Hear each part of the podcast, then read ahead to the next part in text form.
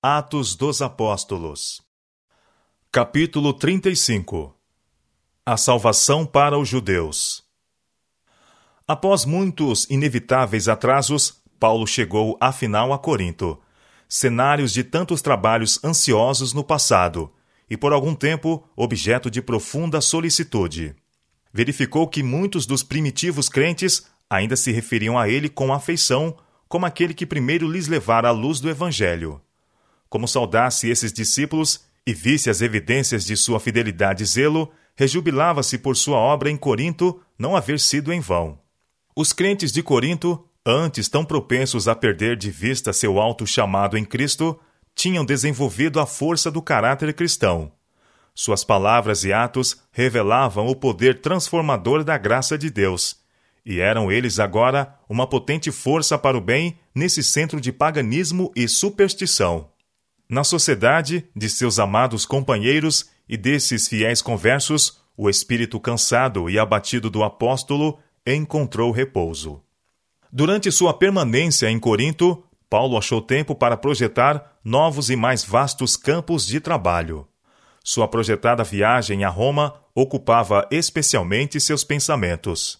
Ver a fé cristã firmemente estabelecida no grande centro do mundo conhecido era uma de suas mais caras esperanças e acalentados planos. Uma igreja já havia sido estabelecida em Roma, e o apóstolo desejava conseguir a cooperação dos crentes dali na obra a ser proclamada na Itália e em outros países.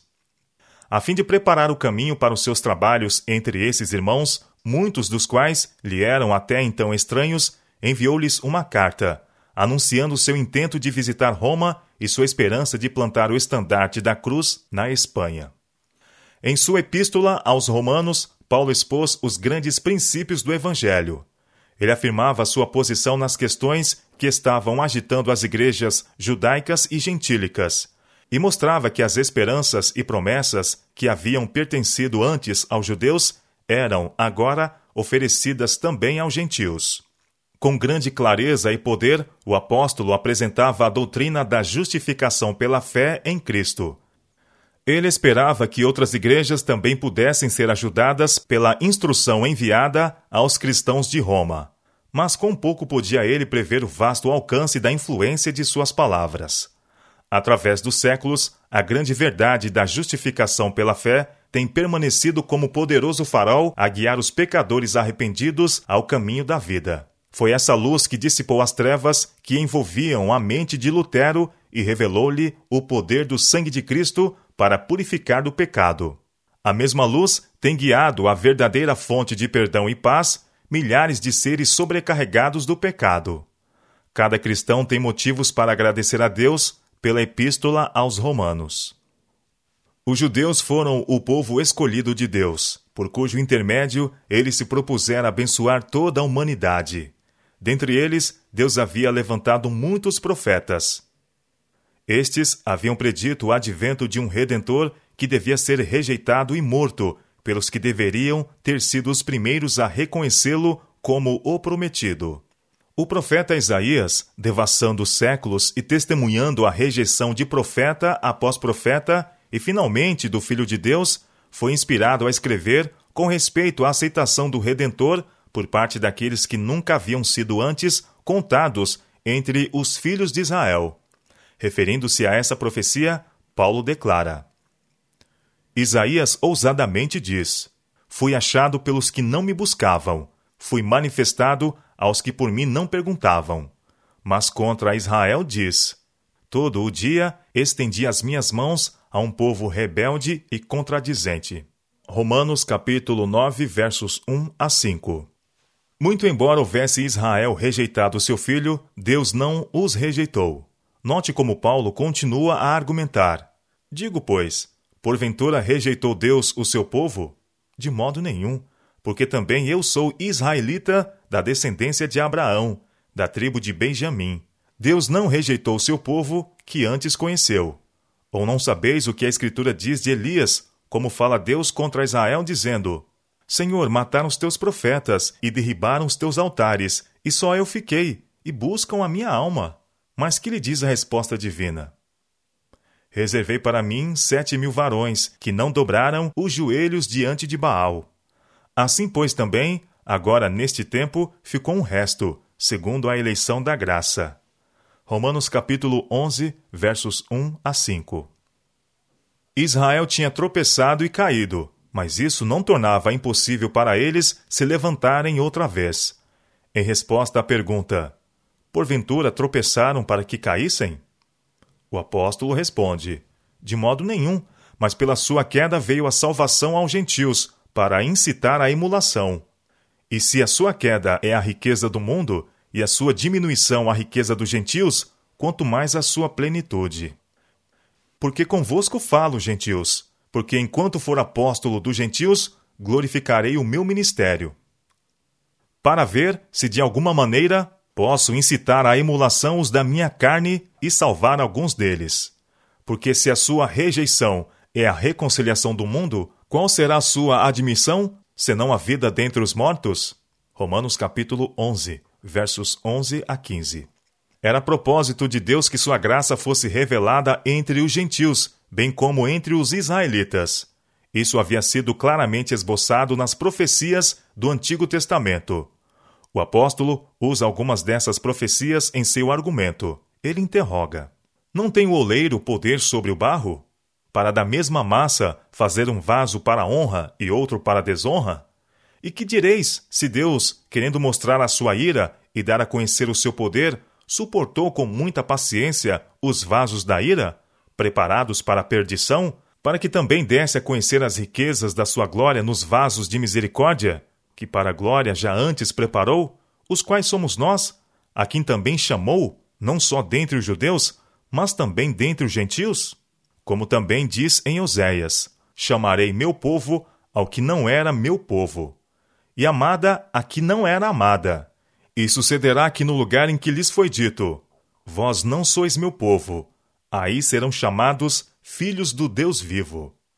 Romanos capítulo 9, versos 21 a 26. Não obstante haver Israel falhado como nação, havia entre eles um considerável remanescente em condições de ser salvo. Ao tempo do advento do Salvador, houve homens e mulheres fiéis que receberam com alegria a mensagem de João Batista e foram assim levados a estudar de novo as profecias referentes ao Messias. Quando a igreja cristã primitiva foi fundada, foi ela composta desses fiéis judeus que reconheceram Jesus de Nazaré como aquele cujo advento haviam almejado. É a esse remanescente que Paulo se referiu quando escreveu: E se as primícias são santas, também a massa o é. Se a raiz é santa, também os ramos o são. Romanos capítulo 11, verso 16. Paulo relaciona o remanescente de Israel a uma boa oliveira, de que alguns galhos foram quebrados, e compara os gentios aos ramos de uma oliveira silvestre, enxertados no tronco da oliveira mãe. E se alguns dos ramos foram quebrados, escreveu ele aos crentes gentios, e tu, sendo zambujeiro, foste enxertado em lugar deles, e feito participante da raiz e da seiva da oliveira, não te glories contra os ramos. E se contra eles te gloriares, não és tu que sustenta a raiz, mas a raiz a ti. Dirás, pois: Os ramos foram quebrados para que eu fosse enxertado. Está bem. Pela sua incredulidade foram quebrados, e tu estás em pé pela fé. Então não te ensoberbeças, mas teme, porque se Deus não poupou os ramos naturais, teme que te não poupará a ti também. Considera, pois, a bondade e a severidade de Deus, para com os que caíram, severidade, mas para contigo a benignidade de Deus, se permaneceres na sua benignidade. De outra maneira, também tu serás cortado. Romanos capítulo 11, versos 17 a 22. Devido à incredulidade e à rejeição do propósito do céu para eles, Israel, como nação, perdera sua ligação com Deus. Mas os ramos que haviam sido cortados do tronco Deus podia ligar ao verdadeiro tronco de Israel, o remanescente que havia permanecido fiel ao Deus de seus pais. E também eles, declara o apóstolo, falando dos ramos cortados, se não permanecerem na incredulidade, serão enxertados, porque poderoso é Deus para os tornar a enxertar. Se tu, escreve aos gentios, foste cortado do natural jambuzeiro e contra a natureza enxertado na boa oliveira, quanto mais esses, que são naturais, serão enxertados na sua própria oliveira. Porque não quero, irmãos, que ignoreis este segredo, para que não presumais de vós mesmos que o endurecimento veio em parte sobre Israel, até que a plenitude dos gentios haja encontrado. E assim todo Israel será salvo, como está escrito: De Sião virá o libertador, e desviará de Jacó as impiedades, e este será o meu concerto com eles, quando eu tirar os seus pecados. Assim que, quanto ao Evangelho, são inimigos por causa de vós, mas quanto à eleição, amados por causa dos pais. Porque os dons e a vocação de Deus são sem arrependimento, porque assim como vós também antigamente fostes desobedientes a Deus, mas agora alcançastes misericórdia pela desobediência deles, assim também estes, agora, foram desobedientes para também alcançarem misericórdia pela misericórdia a vós demonstrada. Porque Deus encerrou a todos debaixo da desobediência, para com todos usar de misericórdia. Ó, oh, profundidade das riquezas! tanto da sabedoria como da ciência de Deus. Quão insondáveis são os seus juízos e quão inescrutáveis os seus caminhos. Porque quem compreendeu o intento do Senhor? Ou quem foi seu conselheiro? Ou quem lhe deu primeiro a ele, para que lhe seja recompensado? Porque dele e por ele e para ele são todas as coisas. Glória, pois, a ele eternamente. Romanos capítulo 11, versos 22 a 36. Assim Paulo mostra que Deus tem poder de sobra para transformar o coração tanto de judeus como de gentios e de conceder a cada crente em Cristo as bênçãos prometidas a Israel. Ele repete a declaração de Isaías concernente ao povo de Deus. Ainda que o número dos filhos de Israel seja como a areia do mar, o remanescente é que será salvo porque o Senhor executará sua palavra sobre a terra, completando-a e abreviando-a. E como antes disse Isaías: Se o Senhor dos exércitos não nos deixar a descendência, teríamos sido feitos como Sodoma e seríamos semelhantes a Gomorra. Romanos capítulo 9, versos 27 a 29. Ao tempo em que Jerusalém foi destruída e o templo reduzido a ruínas, muitos milhares de judeus foram vendidos para servir como escravos em terras pagãs. Como náufragos, numa praia deserta, foram espalhados entre as nações. Por 1800 anos, isso até o século XIX, têm os judeus vagueado de terra em terra através do mundo, e em nenhum lugar tem-se-lhes dado o privilégio de recuperarem o antigo prestígio como nação. Odiados e perseguidos, de século em século, sua herança tem sido de sofrimento. Muito embora a tremenda sentença pronunciada sobre os judeus como nação, ao tempo da rejeição de Jesus de Nazaré por parte deles, tenha havido de século em século muitos judeus nobres, homens e mulheres tementes a Deus, os quais têm sofrido em silêncio. Deus tem confortado seus corações em aflição e tem contemplado com piedade sua terrível situação. Tem ouvido as agonizantes orações dos que de todo o coração o têm buscado para uma justa compreensão de sua palavra. Alguns têm aprendido a ver no humilde Nazareno, a quem seus antepassados rejeitaram e crucificaram, o verdadeiro Messias de Israel. Ao alcançar sua mente o significado das familiares profecias há muito tempo obscurecidas pela tradição e errada interpretação, seu coração se tem enchido de gratidão a Deus pelo dom inaudito que ele outorga a todo ser humano que decide aceitar a Cristo como Salvador pessoal. Ao alcançar sua mente o significado das familiares profecias há muito obscurecida pela tradição e errada interpretação, é a essa classe que Isaías se refere em sua profecia. O remanescente é que será salvo. Isaías capítulo 10, versos 22 e 23. Desde os dias de Paulo até o presente, Deus, pelo seu Espírito Santo, tem estado a chamar tanto judeus como a gentios. Declarou Paulo. O apóstolo considerava-se devedor, tanto a gregos como a bárbaros, bem como a judeus, mas jamais perdeu ele de vista as decididas vantagens que os judeus haviam possuído sobre outros, primeiramente, porque as palavras de Deus lhes foram confiadas. Romanos capítulo 3, verso 2. O evangelho, declarou ele, é o poder de Deus para a salvação de todo aquele que crê, primeiro do judeu e também do grego. Porque nele se descobre a justiça de Deus de fé em fé, como está escrito: Mas o justo viverá da fé. Romanos capítulo 1, versos 16 e 17. É desse evangelho de Cristo, igualmente eficaz a judeus e gentios, que Paulo, em sua epístola aos Romanos, declara não se envergonhar. Quando esse evangelho for apresentado em sua plenitude aos judeus, muitos aceitarão a Cristo como Messias. Entre os ministros cristãos, há poucos que se sentem chamados a trabalhar pelo povo judeu. Mas aos que têm sido passados por alto, bem como a todos os outros, deve chegar a mensagem de misericórdia e esperança em Cristo.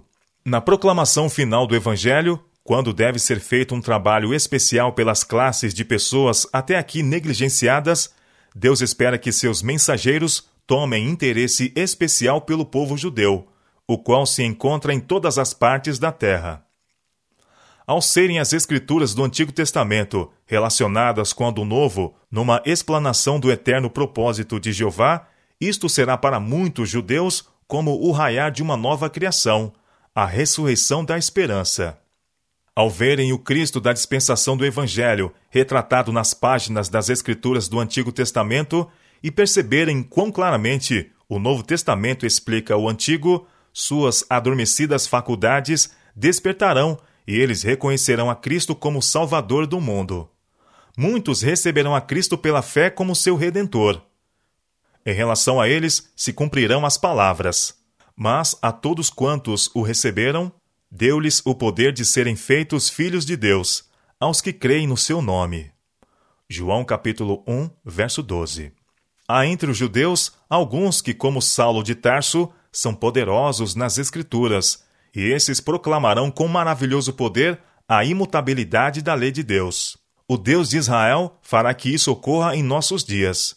Seu braço não está estendido para que não possa salvar. Ao trabalharem com fé, seus servos, pelos que de muito têm sido negligenciados e desprezados, sua salvação será revelada. Assim diz o Senhor, que remiu a Abraão, acerca da casa de Jacó. Jacó não será agora envergonhado, nem agora se descorará sua face.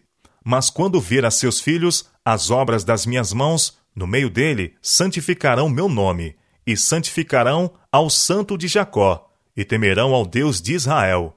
E os errados de espírito virão a ter entendimento, e os murmuradores aprenderão doutrina. Isaías capítulo 29, versos 22 a 24.